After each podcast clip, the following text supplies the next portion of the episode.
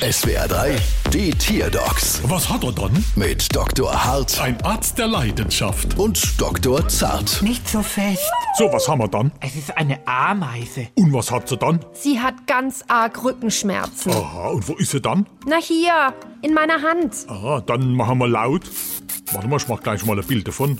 Und bitte alle Ameisenscheiße. Machen wir leise.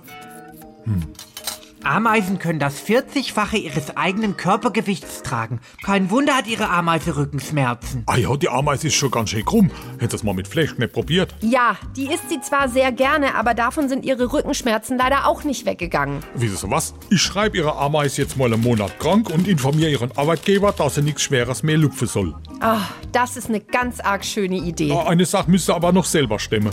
Ja, was denn? Da, unsere Rechnung. 750, brauchst du Quittung. Bald wieder. Was hat er dann?